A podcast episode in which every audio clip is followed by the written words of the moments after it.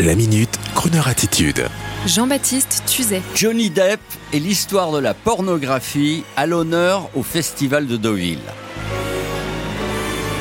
Pour sa 47e édition, comme le veut la tradition hors Covid du mois de septembre, le festival du film américain de Deauville a battu son plein avec la présence de l'acteur Johnny Depp, 58 ans, venu défendre hors compétition le film City of Lies, la ville des mensonges, dans lequel il interprète un policier à la retraite forcée. Précisons que ce film, joué avec le magnifique Forrest Whitaker, est directement sorti en DVD. Merci donc à Johnny Depp d'avoir créé l'événement glamour à Deauville, même si ses récents déboires conjugaux avaient un peu terni son image auprès de la communauté MeToo. J'en profite pour citer également Oliver Stone, excellent réalisateur venu défendre la suite de son film consacré à l'attentat de John Kennedy. Il a présenté JFK l'enquête, deuxième opus grave et passionnant où le réalisateur initié et profondément investi dans cette affaire va vous prouver que l'assassinat du président Kennedy dans les années 60 par Lee Harvey Oswald n'est que pure fiction. Comme quoi l'Amérique n'a pas fini de nous étonner et à ce propos, je parlais de sexe, la pornographie racontée était également à l'honneur à Deauville avec les projections de Red Rocket de Sean Baker et de Pleasure de Ninja Tiberg, deux fictions évoquant l'industrie du cinéma pornographique très sûrement aux États-Unis. Précisons que le second film, réalisé par une femme, est même interdit aux moins de 18 ans. Mais revenons aux paillettes avec Johnny Depp, les planches, Deauville, très sympathique festival Deauville où Crooner Radio n'est pas présente pour l'instant, mais je me souviens avec émotion d'une année où pour France Inter, j'étais sur place avec beaucoup de joie.